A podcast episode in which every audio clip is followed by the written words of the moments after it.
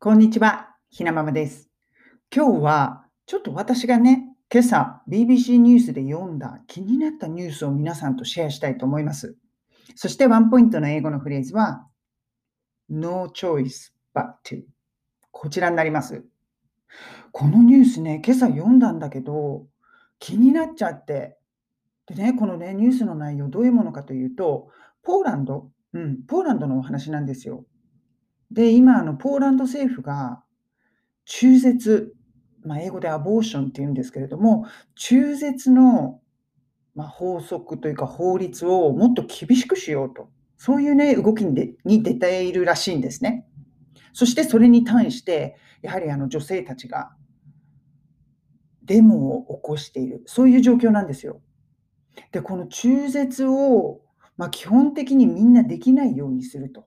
うん、そういうね、ルールを進めたいというあの政府が狙っている、狙っているっていうか、政府がそのように動いているらしいんですよね。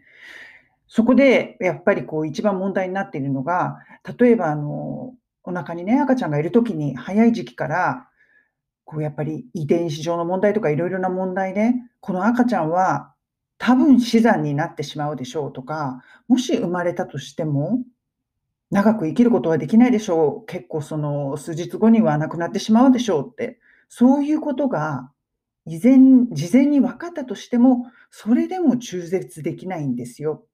そこまでね、なんかこう厳しいルールを課そうとしているらしいんですよね。で、ポーランドって、私あんまり知らないんですけれども、あの国のことを。でもすごくこう宗教色の強い、まあ、カソリックの国なんですって。で、やっぱりこうカソリックって、子供というか、まあ、命を殺すのはいけないことっていう、ね、そういう考え方が強いじゃないですか。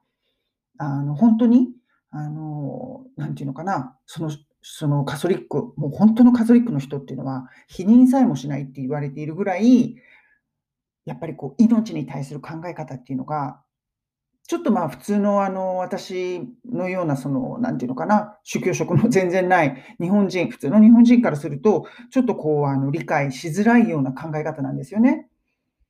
だからこう宗教がかかってくるから、関わってくるから、そう簡単にイエス、ノーで言えることではないんだけれども、でもね、このニュースを見て思いました。やっぱり女性として、そんなことが前もって分かっている子供まで絶対死んじゃうと分かっている命まで産まなくてはいけないというか、分かっているのに妊娠って続けなくちゃいけないんだろうか。そこで、この妊娠を中絶という形で終わらせるっていうことは、そんなに罪なことなんだろうかって私ね、考えたんですよね。うん。だってそれしたら、結局捕まっちゃうってことですよね。うん。そしてやっぱりこれ問題になってるのが、もともと中絶に関しては厳しい国だから、今でもそのポーランドから外に出て、まあ、中絶をする女性が後を絶ち立ちませんって、そのようなね、あの問題も実際に起こっているわけですよ。だからしなくちゃいけない人はやっぱりするんですよね。もう死産になる可能性も高いのに、生まれて絶対数日内に死ぬっていうようなことを言われている命をそんなに9ヶ月も自分のお腹の中で育てていけることができる女性なんて、そんなにいるのかなと、私はそこまで精神的に強くないから、自分だったらできないななんてね、このニュースをね、見ながら真剣に考えました。だって妊娠って結構、まあ精神的にも肉体的にも辛いことじゃないですか。それでもやっぱりこの命と出会えることができるという希望を持つからこそ、その妊娠生活、過ごすことができるんですよね。うん。まあ、最終的には出会えないかもしれない。でも、出会える、出会えるんだっていう希望があるから、できる、続けることができるのに、最初からその希望がないって言われていることを、しろっていう権利が誰にあるんだろうって私は思ったんですよね。まあ、だからどうしろ、私が何ができるっていうわけでもないんですけれども、このね、ニュースを見て、命についてちょっと考える機会になりました。私、子供2人産んでるんで、自分の妊娠の時を思い出しても、いやー、これ女性として、政府がそういうふうに言うから、じゃあしょうがないよねって言えないよねって思ったんです。デモするのは当たり前でしょって思ったんです。全然自分と関係ない国の人たちが人たちですよね、私にとっては。それでも、なんていうのかな、気持ちを馳せないわけにはいかないなんてね、思っちゃって、なんとなく今日このお話をしたくなったんですよね。だから海外ハックでも何でもない、うん、お話です。でも、でもやっぱり、どこに住んでいても、いろいろな国の人たち、自分と関係ない人たちでも、そういう人たちがどんな思いで生きているかっていうことに気持ちをこう、馳せる、寄せるっていうのは、実はすごく大切なことなんじゃないかな。そういうことができれば、海外に住まなくても、やっぱり自分の視野って広がりますよね。うん。私普段から結構海外に住んで、自分の視野を広げようっていうお話をしてますけれども、住まなくっても、心とか気持ちで海外に住んだり旅行するっていうことは、やっぱりできるんじゃないかな。もちろんリアルには叶いません。でも、それをできるかするかどうか、うん、そういう人たちの生活を考えたりすることができるかどうかで、やっぱり自分の視野って変わってくる。そして、自分という人間のあり方も変わってくるんじゃないかな。普段ね、こんなこと考えないんですけど、このニュースを見ながら、私、人の命とか、うん、自分の視野を広げる、そんなことをね、考えていました。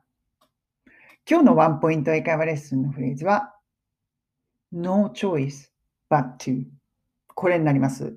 まあ、have no choice but to かなうん、そうかなそういう感じ。で、これ意味としては、チョイスっていうのは選択、チョイスするって言いますよね。選択できる。でも、ノーチョイスっていうことは、もう選択の余地がない。要するに仕方がないっていうことです。そうすると、例えば、I have no choice but to go abroad. こういうふうに言います。そうすると、I have no choice but to go abroad. go abroad っていうのは海外に行くっていうことです。だから私これ何を言ってるかというと、もう海外に行くしかしょうがないんです。その女性たちがね、海外に行って中絶するしか仕方がないんです。それでね、ちょっと思ったんです。I have no choice but to. だからこれ言い方としては、I have no choice これで仕方がないになりますよね。で、but to をつけることで、go abroad 海外に行くしか仕方がないんです。そういうね、言い回しになるんです。すごくネイティブがよく使う普段の生活で言い方です。そしてね、今世界中で仕方がないって思っている、そういう状況にある人がいっぱいいるなって私この例文を考えながら思ったんです。例えば、We have no choice but to close the restaurant.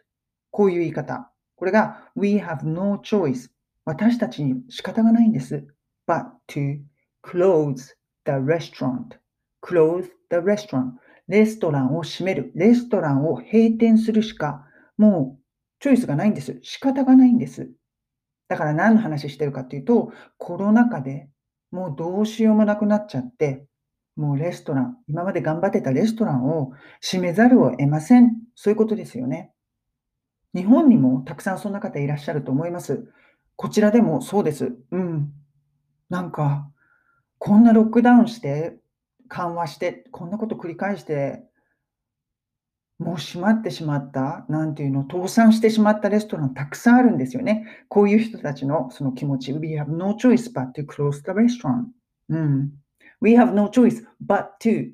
だからね、こういう形で何々するしか仕方がないになるんですよね。うんうん。で、使えます。とか、なんか会話をしているときに、えー、こういうことをあなた本当にするの？って言った場合に、Oh no, but I have no choice. I have no choice. これだけで済ますこともできますよね。会話だったら。何々するしかまで言わなくていいときもある。I have no choice. だからこの言葉だけ I have no choice。このフレーズだけ覚えておいても、すごく便利に使えます。ぜひトライしてみてください。それでは皆さん、今日も素敵な一日をお過ごしください。